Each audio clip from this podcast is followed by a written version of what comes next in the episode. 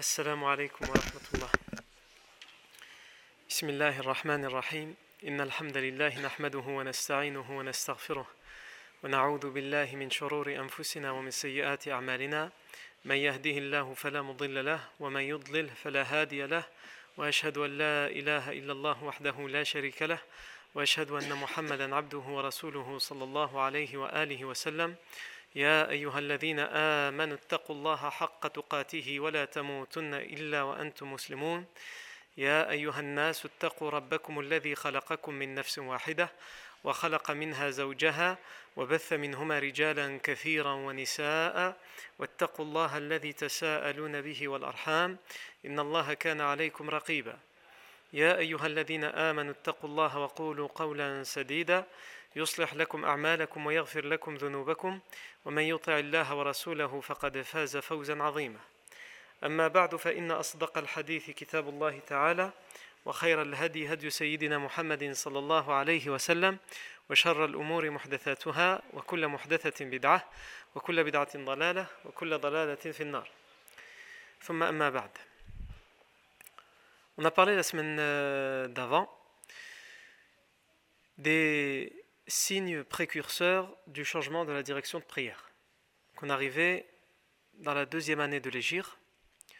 On a fait les expéditions que le professeur sallam a envoyées ou qu'il a lui-même menées avant la grande bataille de Badr. Et on a dit entre ces expéditions et le début de la, la bataille de Badr, il va y avoir deux événements qui ne sont pas des événements d'expédition, qui sont des événements plutôt législatifs, religieusement parlant. Le premier, c'est le changement de direction de prière, puisque jusque-là, les musulmans priaient vers Jérusalem. Et que à ce moment-là, est révélé le verset, ou les versets, qui appellent les musulmans à changer de direction de prière et à prier vers le Masjid al-Haram, vers la Mecque. Et avant de citer ces versets, on a parlé des signes qui montraient que c'était quelque chose qui était attendu et même espéré par les compagnons et le prophète Mohammed. On a tout d'abord cité l'exemple du compagnon al-Bara ibn radiallahu anh, qui euh, euh, quand il a fait partie de la délégation médinoise qui était partie proposer au prophète le refuge à Médine, il s'était mis, sans que personne ne lui donne l'idée, à prier vers la, la Kaaba. Et lorsqu'ils euh, ont expliqué au professeur sallam, le professeur sallam lui a dit Tu étais dans la sunna si seulement tu avais été patient. Donc cette parole, elle indique qu'il y a quelque chose dans ce sens qui va se passer. Le professeur sallam ne le remet pas formellement à l'ordre, mais il lui dit Tu étais dans la sunna si seulement tu avais été patient. Ensuite, le professeur sallam, on sait également que euh, quand il arrive à Médine, certains parmi les tribus juives euh, disent, et font dire, font courir la rumeur que le professeur sallam se dirige vers Jérusalem parce que eux-mêmes les juifs dans leur prière se dirigent vers Jérusalem et donc il ne fait que les suivre au final. Il ne fait que faire comme eux. Les versets qui parlent du changement de direction de prière du changement de qibla. Le premier verset qui est révélé en ce sens, c'est سيقول السفهاء من الناس ما ولاهم عن قبلتهم التي كانوا عليها.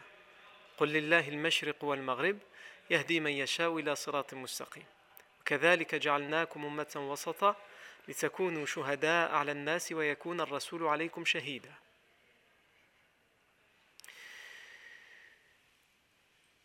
سيقول السفهاء من الناس les villes parmi les gens, les sots parmi les gens diront. Qu'est-ce qu'ils diront? Qu'est-ce qui leur a fait changer de direction de prière? Pourquoi ils changent comme ça de direction de prière aussi simplement? Ils vont se moquer, ils vont reprocher. Donc le, les versets qui parlent du changement de direction de prière, ils disent, ils disent pas encore que la, la, la, la direction de prière va changer. Il ne le dit pas clairement. Et le verset, surtout, il ne dit pas encore vers où on prie. Mais le plus important, c'est qu'Allah répond d'abord à ce qui va être dit plus tard, comme on l'avait vu la fois dernière.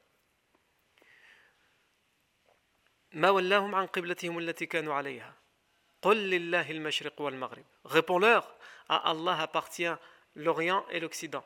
l'est et l'ouest. C'est-à-dire qu'on prie vers un côté ou vers un autre, tout appartient à Allah.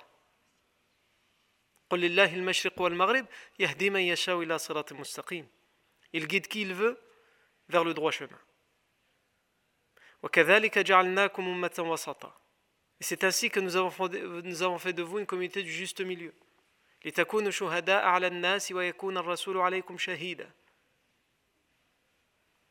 Afin que vous soyez témoins des gens, de l'humanité, et que toi, et que le messager soit un, témoin également. وما جعلنا القبلة التي كنت عليها إلا لنعلم من يتبع الرسول ممن ينقلب على عقبيه وإن كانت لكبيرة إلا على الذين هدى الله وما كان الله ليضيع إيمانكم إن الله بالناس لرؤوف رحيم وما جعلنا القبلة التي كنت عليها Et la qibla sur laquelle, que tu, sur, la, sur laquelle tu étais, l'ancienne, alors que pour l'instant il est toujours euh, sur cette ancienne. Donc là, le verset commence à dire que cette qibla vers laquelle tu pries, vers Jérusalem, elle devient une ancienne qibla. La qibla sur laquelle tu étais, nous ne l'avons fait, nous l'avons mis en place que pour que nous sachions. Qui suit le messager? Pour pouvoir distinguer entre ceux qui vont suivre le prophète et ceux qui vont revenir sur leur pas, revenir sur euh, leur décision de suivre le prophète. Évidemment, le prophète, euh, évidemment Allah Azzawajal sait. C'est qui est capable de suivre le prophète mais c'est qui est capable de ne pas le suivre, de revenir sur ses engagements. Quand il dit Allah c'est-à-dire il pour qu'Allah Azzawajal nous fasse montrer cette science que lui il a pour que nous voyions qui va suivre le professeur Sam et qui ne va pas le suivre. Qu'est-ce que ça veut dire au final? Ça veut dire que cette première qibla et donc la conséquence, son changement, finalement va passer vers Mecca, c'est une épreuve. C'est ça que ce verset veut dire. C'est une épreuve pour les c'est pas, pas quelque chose de facile. Pendant des années, pendant des mois et des mois, les musulmans prient vers une direction, vers une direction et un verset du Coran leur est révélé du jour au lendemain pour leur dire tournez-vous de l'autre côté. Nous, quand on raconte ça, on raconte un fait historique. Donc on ne se met pas dans la peau de ces, des, des compagnons anhu, qui ont vécu cet événement. Sans aucun doute, c'est une grande épreuve pour la foi. Qui vraiment a la foi en Allah Azzawajal la chose humaine le waswas qui te vient de shaitan, c'est attends, on priait par là, maintenant on va prier de l'autre côté. Qu'est-ce que c'est ça? Ça, c'est la chose innée que le waswas il te ramène. Et la chose même naturelle, humaine, que tu as envie de te dire. Mais justement, Allah nous éprouve dans ces sentiments naturels et innés qu'on a. Il a éprouvé les compagnons. Et c'est en ce sens que c'était une épreuve. C'est pour ça qu'Allah leur dit, avant de leur dire, voilà où vous allez prier maintenant, vous allez ressentir des choses. Vous allez avoir des idées en tête. Mais n'oubliez pas que c'est une épreuve. Et qu'Allah vous envoie ceci pour voir si vous allez malgré tout vous soumettre et obéir à Allah ou non. Et d'ailleurs, ce changement de direction de prière est une épreuve pour tout le monde. Là, je suis en train d'expliquer pourquoi c'est une épreuve pour les musulmans. C'est une épreuve pour les musulmans pour qu'ils disent Samirna wa ta'na. Nous, avons entendu et nous obéissons. C'est une épreuve pour les, musulmans pour qu'ils disent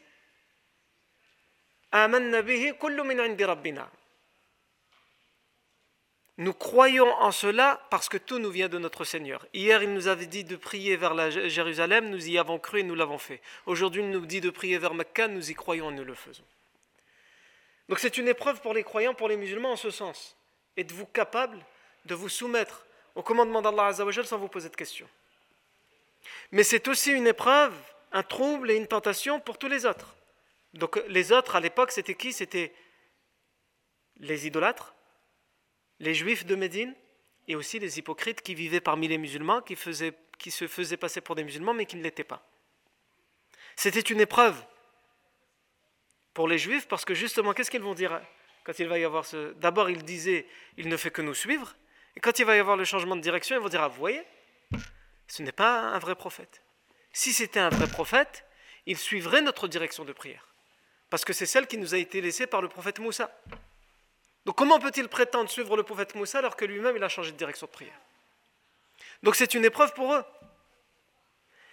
Parce que les préceptes du judaïsme, c'est justement qu'ils n'arrivent pas à prendre en compte le concept de ce qu'on appelle un nasr, l'abrogation. C'est-à-dire que la, loi de Moussa alayhi salam était valable pour son peuple et à son époque, et lorsque le prophète Isa est venu, ils l'ont rejeté, parce que Isa est venu amener d'autres choses pour son époque, amener d'autres choses pour les mentalités de l'époque, corriger certaines choses, pas parce qu'elles étaient mauvaises, mais parce qu'à cette époque-là, elles ne, coïncidaient plus, elles n'étaient plus valables. Et ça, ils l'ont refusé, parce qu'ils refusent de concevoir ce concept qu'on appelle dans, l'islam, dans le fiqh, al-nasr, l'abrogation. C'est-à-dire, il y a un hukm, il y a une loi qui va finalement être suspendue ou annulée et être remplacée par une autre loi. Et ça, ce, changement de direction de la prière en fait partie. Ça fait partie de ce qu'on appelle al-nasr. Il y avait une loi qui nous disait prier vers Jérusalem. Cette loi a été annulée, suspendue, pour être remplacée par une autre qui nous dit de prier vers Mecca. Donc c'est une épreuve pour les tribus juives, dans leur croyance. C'est une épreuve pour les idolâtres. Les idolâtres, qu'est-ce qu'ils disent?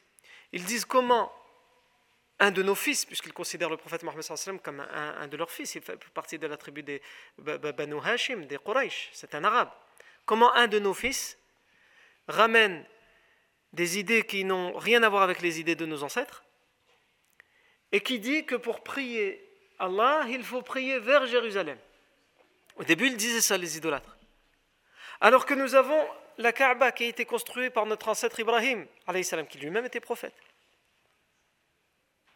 Comment pourrions-nous le suivre? Alors que ha, il est né ici à la Mecque, il a, il le Masjid al-Haram, la mosquée sainte, et lui il prie de l'autre côté. Et lorsqu'il va y avoir le changement de, de direction, normalement ils doivent dire Ah ben voilà, c'est ce qu'on disait. Mais non, puisque ils ne le disent pas avec bonne foi ou avec bonne intention, ils le disent avec mauvaise foi. Ils sont juste obstinés à ne pas croire, donc tous les prétextes sont bons. Donc finalement, quand il y aura le changement de direction, qu'est-ce qu'ils vont dire, les idolâtres? Ils vont dire Voyez, il commence petit à petit à revenir vers nous. Finalement, il va se rendre compte qu'il avait tort et il va, faire comme nous, il va, adorer les statues. Parce qu'il finalement, il, il revient vers nous, il revient vers la Mecque. Donc ils vont dire ça en se moquant il revient vers la, vers la Kaaba, donc il va revenir aussi vers la religion de nos ancêtres, vers les, idoles. Quant aux hypocrites, c'est aussi leur épreuve, parce qu'ils diront entre eux ce que ce qu'on a dit tout à l'heure. Comment ça? Hier, on, prie, euh, on a prié pendant des mois et des mois, pendant des années, on a prié vers Jérusalem, vers le nord on priait vers le nord-ouest, maintenant il faut prier vers le sud. C'est pas raisonnable. Donc ils vont utiliser cet argument les hypocrites. Et ensuite ils vont également dire, ils vont utiliser cette logique qui est à eux, et vont dire donc si, quand on priait vers Jérusalem, c'était la vérité, alors aujourd'hui quand il nous fait tourner de, direction, c'est qu'on est égaré. C'était hier qu'on avait bon. Et si au contraire, c'est aujourd'hui qu'on a bon, ça veut dire que pendant des années, on était égaré. Pourquoi? Parce qu'ils oublient un point important dans le changement de direction de prière. Ce n'est pas une question d'être guidé ou d'être égaré, c'est pour ça qu'Allah tout de suite il répond à tous ces arguments. Ce n'est pas une question que si tu pries par là, tu es vers la bonne voie et par là, tu es égaré. À Allah appartient l'Est et l'Ouest, l'Orient et l'Occident. Là où dans un autre verset de Surat al-Baqarah, quelques versets avant, Là où vous vous dirigez, il y aura Allah. Donc ce n'est pas une question d'être égaré. Comme le disait, on l'avait cité également la fois dernière, Saïd ibn al-Musayyib, lorsque Jubayr ibn Nafi' il est rentré pour lui rendre visite alors qu'il agonisait, et qu'à un moment il a perdu conscience, il a pensé que c'était la fin, donc il a dit à ses enfants tournez-le vers la Qibla. Il y a certains, certains certains textes qui disent qu'il faut tourner la personne qui, est euh, en train d'agoniser vers la Qibla, même si tous les savants ne sont pas d'accord sur ce point, mais en tous les cas, euh, certains considèrent que c'est une chose à faire. Et donc, euh, quand il a repris euh, conscience et qu'il a vu que son lit avait bougé de place et qu'on l'avait mis vers la Qibla, il a compris, Il sait qu'il est en train d'agoniser et qu'on l'a mis vers la Qibla pour cette raison. Donc, il a dit à, Qui vous a dit euh, de me mettre vers la Qibla? C'est euh, ibn Nafi'. Si je n'avais pas été toute ma vie vers la Qibla, à quoi ça me servirait qu'aujourd'hui vous me mettiez vers la Qibla? Si je n'avais pas été toute ma vie vers la Qibla, à quoi ça servirait? Les ibn al-Musayyib, il va être éprouvé par tous les califes qu'il y aura durant sa vie. Abdul Malik ibn Marwan, et aussi par le chef de l'armée de Abdul Malik ibn Marwan, Hajjaj ibn Yusuf, euh, Afwan, par ceux, qui vont, euh, ceux que le Hajjaj ibn Yusuf va combattre, donc le gouverneur de Abdullah ibn Zubayr, quand il va prendre possession de Médine, il va se faire fouetter à plusieurs reprises, il va se faire humilier, à un moment on va même le, faire tourner dans toute la ville. Et, euh, en sous-vêtements pour l'humilier. Naam, un grand savant, Saïd ibn al-Musayyib, et les savants de l'époque, il y ce qui subissaient. Pourquoi? Parce qu'il disait la vérité. Il va avoir aussi un châtiment de la part de, du calife quand il va, on va lui demander de prêter serment d'allégeance à l'avance aux deux fils du calife vivant. Le calife vivant voulait s'assurer que ce sera ses enfants à lui qui seront les prochains califes après lui. Alors qu'il n'y a pas d'hérédité dans le, gouvernement normalement en islam. Ça a été amené par la suite.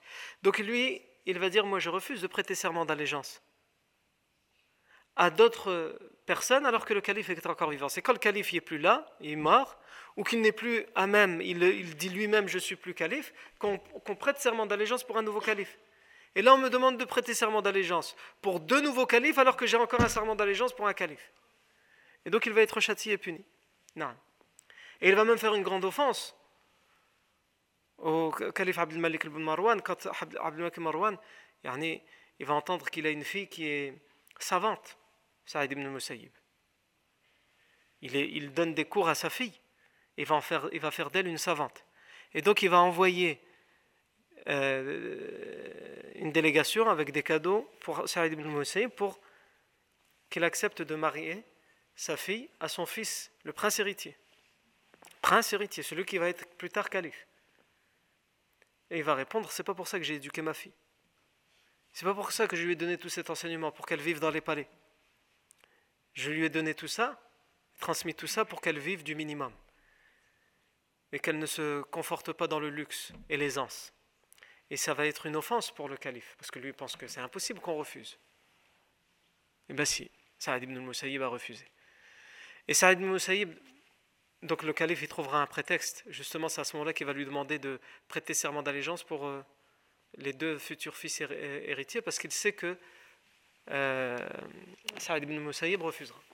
Hal, Saïd ibn al-Musayyib aura tellement peur que sa fille soit kidnappée ou mariée de force qu'il va tout de suite la marier. Il va la marier à qui? Il va la, marier à Abdullah ibn Abi Wada'a, qui va devenir lui aussi un grand savant du hadith. Il est qui à cette époque-là, au moment où il lui, lui donne en mariage? Il est le meilleur de ses élèves. Sauf qu'il va remarquer qu'il s'est absenté pendant une semaine. Il va remarquer qu'il s'est absenté pendant une semaine. Donc à son retour, il va lui dire, ça fait une semaine qu'on t'a pas vu.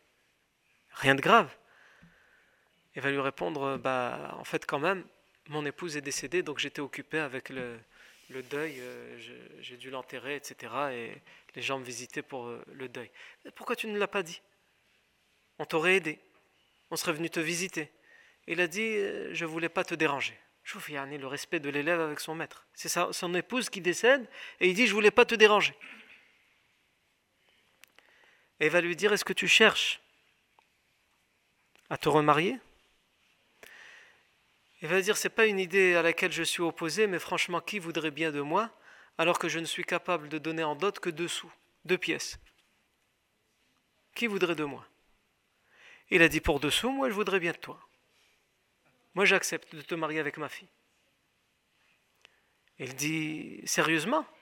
Elle dit, oui, regarde la preuve. Il prend deux autres élèves, ils disent, vous êtes témoins que je lui donne ma fille en mariage.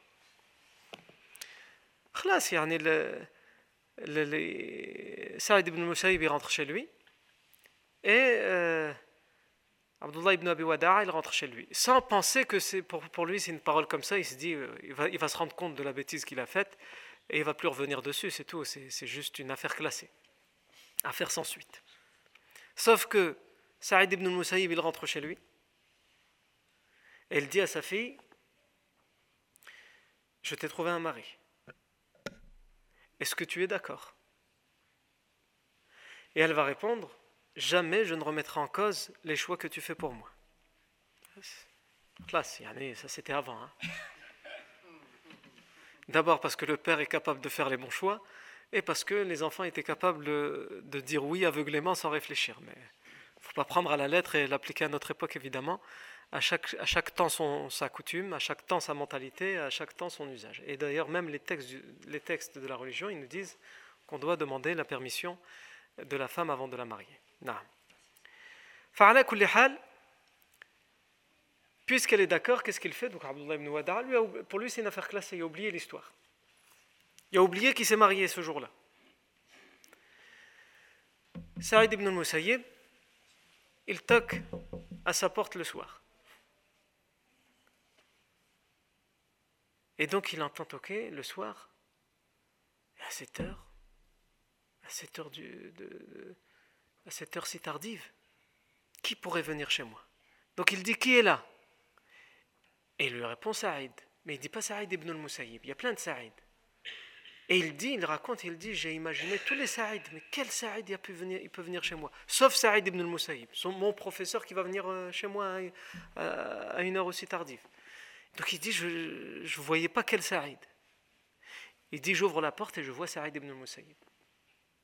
Et sa fille, gênée, était cachée derrière, donc il ne la voyait pas. Elle était derrière son père, dans son dos. Non, ça c'était avant. Al-Muhim, euh, il va lui dire euh, Excuse-moi de te déranger. Il va, lui, demander pourquoi tu viens à cette heure si tardive. J'espère qu'il n'y a rien de grave. Il dit Non, c'est juste que je me suis dit il est impossible de te laisser une nuit seule. Le professeur Hassan déconseille à un homme célibataire de dormir seul, de, de vivre seul. Donc, euh, comme convenu aujourd'hui, je t'ai ramené ton épouse et il tire sa fille et il la fait rentrer dans la maison. Et il ferme la porte et il part. La fille, euh, elle est euh, vaincue par sa timidité et sa pudeur, elle tombe par terre et regarde par terre.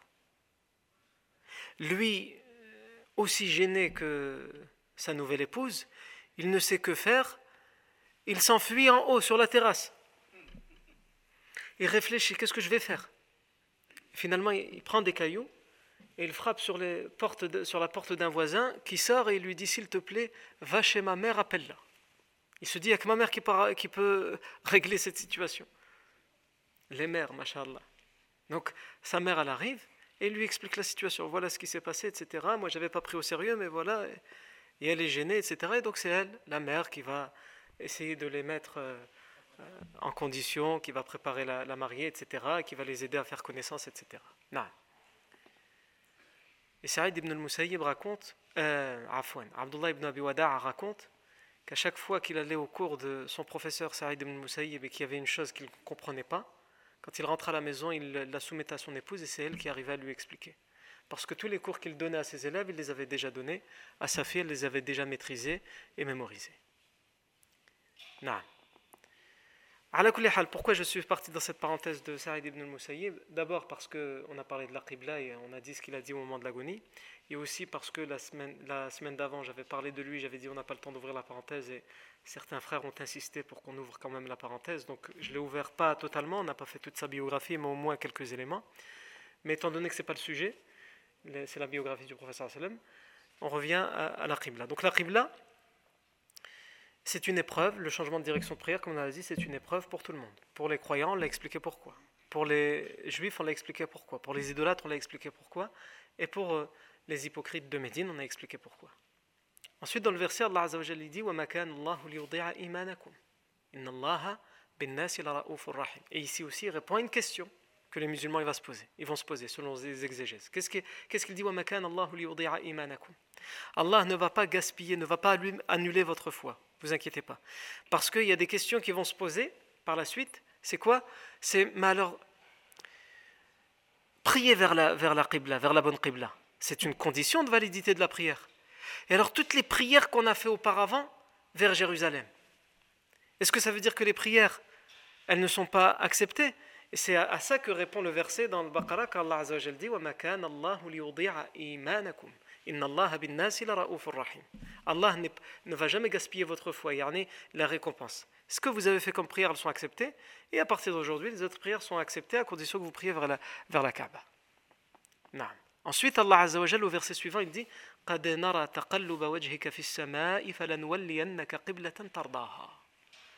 Maintenant, il s'adresse au prophète Mohammed il lui dit Nous voyons, nous voyons que tu tournes le visage au ciel. Et ça, on a cité la, semaine d'avant les textes, les hadiths qui parlaient de ça, où le prophète sallam attendait et espérait ce changement de prière tout en tournant le, visage vers le ciel en attendant une quelconque révélation. Et donc Allah Azza dit Nous avons vu, nous voyons que tu tournes le visage vers le ciel par-ci et par-là nous allons donc te donner une qibla qui te satisfera. Où il n'y aura plus ces on dit que tu entends. Et ensuite, c'est maintenant que clairement Allah Azza wa dit vers où est la nouvelle direction de prière. Tourne ton visage vers la mosquée sainte, vers le Masjid al-Haram de Mecca, vers la Kaaba.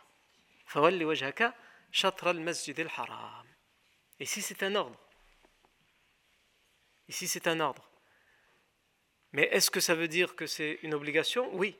Al-amr, comme, le disent les savants des fondements, al-amr yadullu ala al-wujub. L'ordre, l'ordre, il signifie l'obligation. Par contre, la question qu'on doit se poser, c'est est-ce que prier vers la bonne direction est une condition de validité de la prière. Un ordre est une chose, dans le sol on distingue. Dans les fondements du fiqh, on distingue entre le wajib et shart, c'est pas la même chose. L'obligation c'est une chose et la condition c'est une autre chose. C'est-à-dire le texte il te dit tu dois faire ça, c'est obligé que tu le fasses. Si tu le fais pas, tu as commis un péché. Mais si tu ne l'as pas fait, est-ce que ton acte est quand même valide ou pas?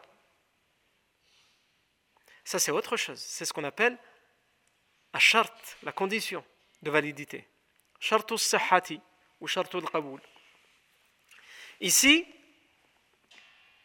la grande majorité des savants disent que se diriger vers la bonne qibla est une condition de validité de la prière. Même s'ils admettent, même s'ils admettent qu'ils n'ont pas de dalil comme le veulent au sol. Parce que la matière de l'osol, elle nous dit quand on veut une condition de validité, il faut, il faut que les paroles soient claires pour nous dire que si tu ne fais pas telle chose, ton acte n'est pas accepté. Comme par exemple quand le professeur Sam dit La salat kitab. Il n'y a pas de prière pour celui qui ne lit pas le Fatiha. C'est clair. Si tu lis pas le Fatiha, tu auras beau prier euh, autant de fois que tu veux, c'est comme si tu n'avais pas prié. Donc ça, sous-entend, ça indique clairement, ce texte, que le Fatiha est une condition de validité. Et l'Usul accepte ça comme comme preuve de condition. Par contre, comme le disait un certain nombre de savants, parmi les contemporains, Albani, ils disent au sens du au sol, nous n'avons pas de preuve, mais la majorité des savants considèrent que se, tourner vers la Qibla est une condition de validité. Naam. Et certains savants vont même jusqu'à dire qu'il y a consensus, unanimité. Et l'ijma', s'il y a vraiment consensus, alors il suffit comme preuve. Si tous les savants sont d'accord, alors ça suffit comme preuve. En tous les cas, évidemment, nous ne sortirons pas du consensus, ou en tout cas de la plupart des savants, de la majorité, nous disons que prendre la bonne direction pour la prière est une condition de validité. Par contre, il est très important de faire la distinction entre lorsque je vois le Masjid al-Haram, lorsque je vois la Kaaba, et lorsque je suis très loin et que je ne la vois pas. Lorsque je vois le Masjid al-Haram, je suis à la Mecque, je vois la Kaaba, alors là j'ai obligation de me diriger clairement vers la Kaaba. Mais lorsque je ne la vois pas, ce qui est obligatoire, c'est de me diriger vers la direction de la Kaaba. Même si je, ne suis pas exactement dans la cible, parce que je suis trop loin, je suis à des centaines de kilomètres, donc c'est trop compliqué d'être sûr et certain que je suis exactement dans la direction de la Kaaba, mais c'est à peu près vers cette direction-là. Et la preuve que les savants prennent pour, dire ça, c'est le hadith dans lequel le professeur Sam dit Ma wal-maghribi qibla. Ce qui se trouve entre l'est et l'ouest, entre l'Orient et l'Occident, est une qibla. C'est-à-dire tout ce qui est entre l'est et l'ouest. Pas pour nous, pour les gens de Médine. La Mecque, elle est au sud. Et donc, comme elle est au sud, tout ce qui se trouve de leur gauche jusqu'à la, euh, la droite, vers le sud, ça fait partie de la direction de la Qibla. Il doit essayer d'être dans la bonne direction à peu près, mais qu'il ne s'inquiète pas. Tant qu'il n'est pas clairement opposé, c'est ce que le hadith veut dire. Tant qu'il n'est pas clairement opposé, il n'y a pas de mal. D'ailleurs, il y a des textes qu'on a qui nous disent que le prophète sallam n'a pas euh, s'est trompé dans certains moments avec les compagnons. Ils n'avaient pas quelque chose pour leur indiquer la bonne direction de la Qibla. Ils n'ont pas refait la, prière Parce qu'ils étaient à peu près dans la direction. Ils se sont rendus compte que ce n'était pas exactement vers, vers, là, mais à quelques degrés près, ils étaient à côté. Comme par exemple le hadith qui est rapporté par euh, euh, Amir ibn Rabi'a, radiallahu anhu, il nous dit كنا مع رسول الله صلى الله عليه وسلم ou plutôt صلينا مع رسول الله صلى الله عليه وسلم في ليلة مظلمة فأشكلت علينا القبلة فلما طلعت الشمس إذ بنا صلينا إلى غير القبلة فنزل قوله تعالى فإنما تولوا فثم وجه الله Pendant une nuit très obscure où on ne voyait pas grand-chose, on a prié avec le prophète sallam C'est-à-dire, on a essayé de trouver la bonne direction, mais on n'arrivait pas, on ne voyait pas les étoiles, on ne voyait rien. Et lorsque le soleil se levait, on s'est rendu compte qu'on n'a pas prié vers la bonne direction. On n'a pas prié vraiment vers la Kaaba. Et c'est à ce moment-là, ce compagnon dit, c'est à ce moment-là qu'Allah a révélé Et vers là où vous vous dirigez, vous, vous trouverez Allah. Ne vous inquiétez pas. Donc la prière n'était pas à refaire. Non. On a aussi des hadiths qui nous disent que le prophète sallam hadith al-Bukhari, que le prophète sallam, quand il était sur sa monture, il lui arrivait de prier vers euh, la direction de la monture, c'est-à-dire euh, elle va vers le nord, elle va vers... Euh, peu importe, va là où elle se dirige, il priait. Sauf qu'il y a un rajout dans cette, version de Bukhari qui nous dit, mais il ne le faisait pas dans les prières obligatoires. C'est-à-dire qu'il se permettait de ne pas prier vers la direction de la Qibla quand il était en voyage sur sa monture pour ne pas prendre le temps de s'arrêter, etc. Non pour les prières facultatives. Donc le verset qui a été révélé pour dire que, que, ça devient une obligation, c'est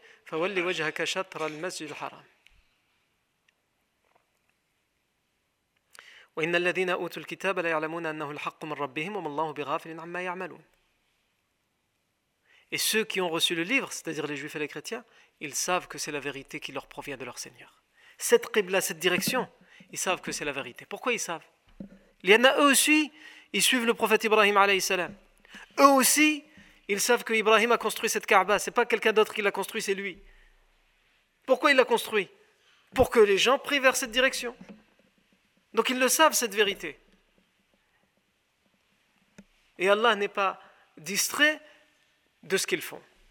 Ensuite, Allah Azzawajal continue, il dit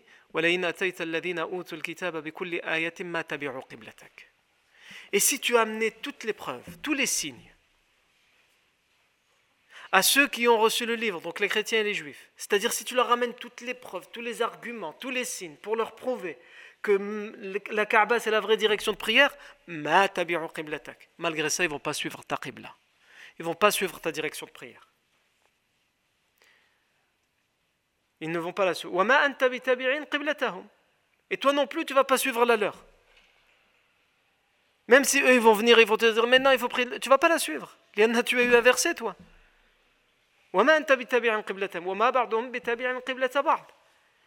Et entre eux, entre eux, ils ne sont pas d'accord sur la direction de prière. Chacun d'entre eux ne suit pas la direction de l'autre. ولئن اتبعت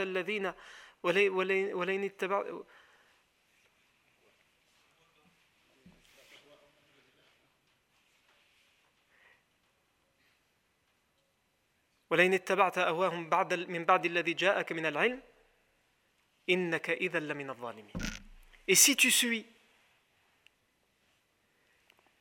leur passion alors qu'on t'a ramené la science, c'est-à-dire qu'on t'a ramené la connaissance de la vraie Qibla, tu feras alors partie des injustes.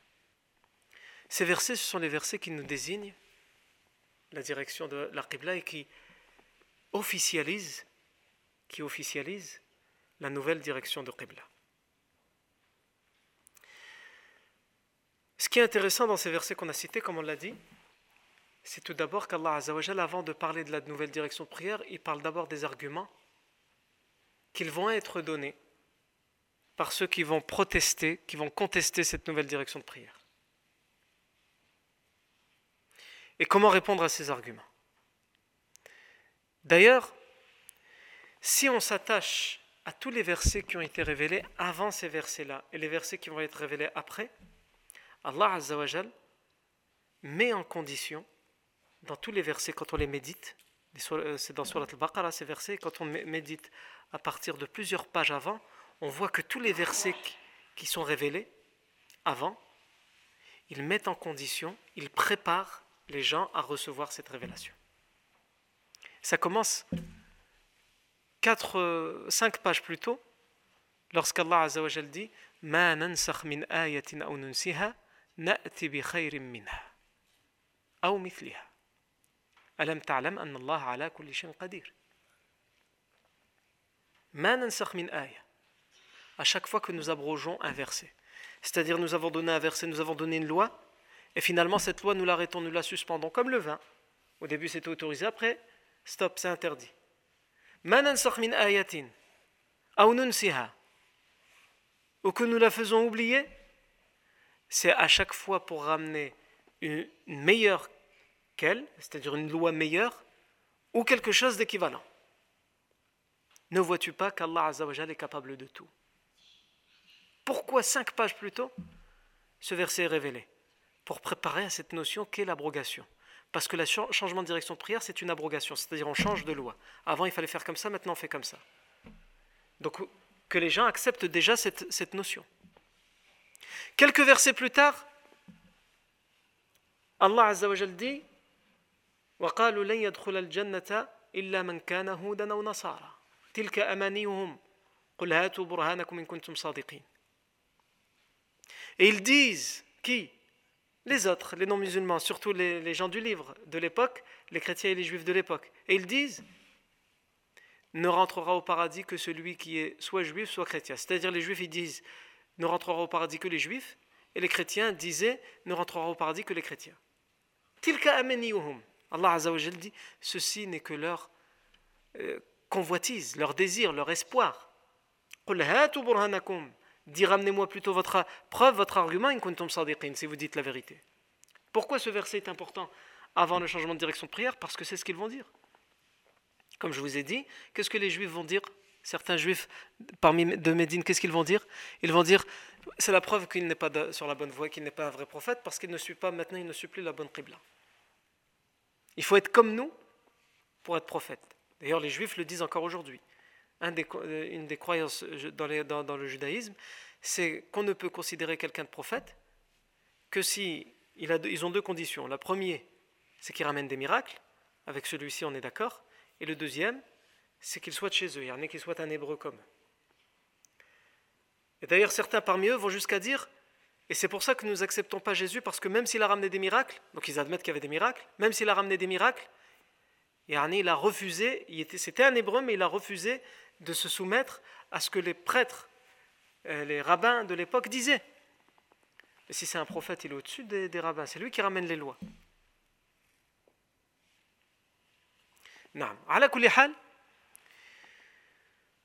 Non. Un autre verset plus tard, avant le, verset qui révèle le changement de direction de prière, Allah Azza wa Jal dit وقالت اليهود ليست النصارى على شيء وقالت النصارى ليست اليهود على شيء Et les juifs disent les chrétiens ne sont sur aucune vérité. Ils n'ont raison dans rien. Et les chrétiens leur répondent, les juifs ne sont pas sur la vérité.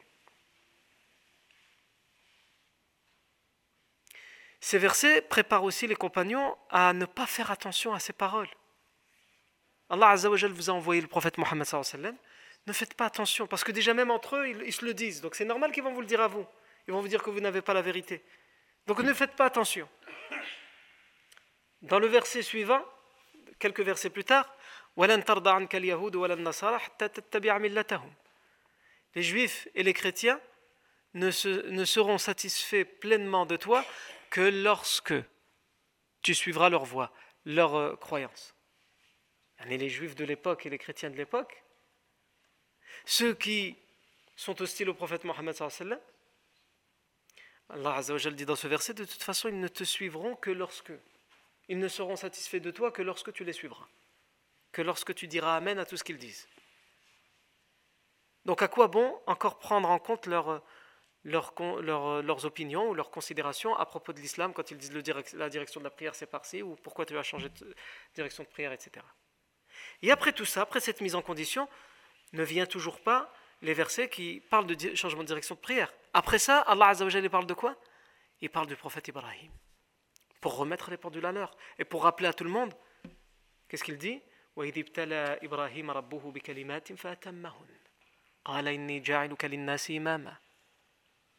قال ومن ذريتي؟ قال لا ينال عهد الظالمين. وإذ جعلنا البيت مثابة للناس وأمنا واتخذوا من مقام إبراهيم مصلى وعهدنا إلى إبراهيم وإسماعيل أن طهر بيتي للطائفين والعاكفين والركع السجود. الآيات. وإذ ابتلى إبراهيم ربه. Et lorsque Ibrahim a été éprouvé de la part de son Seigneur, par des paroles. Le prophète Ibrahim a été éprouvé. Et ces, épreuves, c'était quoi? C'était des kalimat, des paroles. Toi, quand tu entends un prophète, il a eu des épreuves. Toi, tu te dis, les épreuves, c'est quelque chose de très difficile. Mais quand on te dit, ces épreuves, c'était des paroles. Le Coran dit, au final, quand tu réfléchis bien, les épreuves d'Ibrahim, c'était des paroles. Et nos épreuves à nous, ce sont des paroles aussi. Parce que ça veut dire quoi, euh, les épreuves d'Ibrahim, c'était des paroles? Eh bien, c'était tout simplement les révélations et les ordres qu'Allah lui donnait. Fais ceci et ne fais pas cela. Est-ce que tu vas être capable de le faire? C'est ça les vraies épreuves. Vous allez dire, c'est le feu, quand on l'a mis dans le feu. C'est ça l'épreuve. On dirait que c'est ça l'épreuve. Mais non. La vraie épreuve, c'est quand Allah lui dit, va dans le feu. Et ça, ce ne sont que des paroles. Parce que quand tu as accepté, quand Ibrahim a accepté d'aller dans le feu, Khlas, l'épreuve elle était réussie. Donc il pouvait rentrer dans le feu, il allait lui arriver ce qu'il allait lui arriver, ça ne pouvait pas lui faire de mal. Pourquoi? Parce que auparavant, les paroles qu'il a entendues, il les a acceptées. On peut penser que la plus grande épreuve d'Ibrahim, c'est lorsqu'il a dû égorger son fils. Il a pris son fils pour l'égorger. C'est pas ça? L'épreuve. L'épreuve, c'est quand il a reçu en rêve la révélation de l'égorger. Et qu'il a dû se poser et se dire est-ce que je le fais ou je ne le fais pas? Quand il a pris la décision de le faire, c'est-à-dire de surmonter cette épreuve, ça n'était plus une épreuve, puisqu'il avait réussi. Et Allah lui a changé son fils en bélier. Voilà pourquoi Allah Azzawajal dit les vraies épreuves sont les paroles. Et c'est la même chose pour nous. Les vraies épreuves, c'est ce qu'Allah nous demande de faire. Et ce qu'Allah nous interdit de faire. Et c'est pourquoi Allah Azzawajal parle de ça, parce que plus tard va venir le changement de direction de prière. La vraie épreuve, c'est pas dans telle direction ou telle direction. C'est pas dans le changement lui-même. C'est dans le fait d'accepter cet ordre qui te vient d'Allah. Hier, je te disais de prier vers Jérusalem, aujourd'hui, je te dis de prier vers la Mecque. Ça, c'est une parole, c'est un ordre. Et c'est ça l'épreuve. C'est de prendre cette parole et d'accepter de la mettre en application.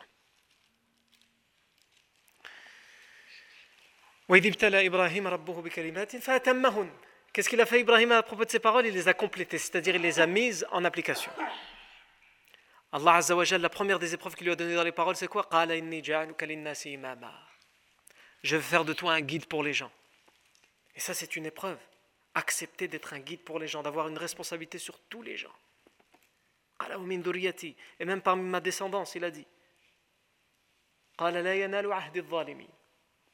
Et il a dit, Ibrahim, mais les, les injustes, il y en a ceux qui refusent de, de me suivre, de croire en Allah, ils ne feront pas partie de mon autorité. Yani, je ne veux pas en être responsable. Moi, je veux être responsable de celui qui accepte la parole de vérité. Mais c'est déjà une grosse responsabilité. Être responsable en plus de ceux qui refusent, c'est-à-dire que je devrais payer pour leurs péchés, non. Ensuite, nous avons fait de al-Bayt al-Haram un refuge pour les gens. Un endroit vers lequel se dirigent les gens. C'est ça le mathaba. À quel moment Allah dit qu'il a, fait de Bayt al-Haram, de la Kaaba, un endroit vers lequel se refugent les gens, se dirigent les gens Au moment où Ibrahim l'a l'a construit. C'est à ce moment-là.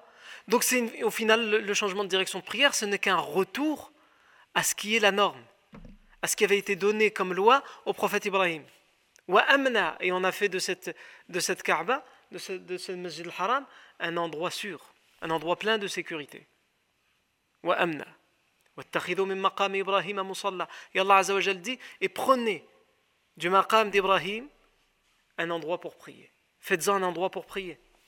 Et tout ça, ce sont les versets qui mettent en condition le changement de direction de prière. Et après ces versets-là, Allah quelques versets plus tard, va annoncer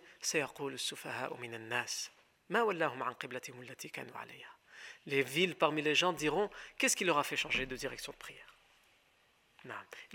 Quand tu mets tous ces versets, ceux qui viennent avant et ceux qui viennent après, on n'aura pas le temps de citer ceux qui viennent après parce que ceux qui viennent après continuent à parler de ça.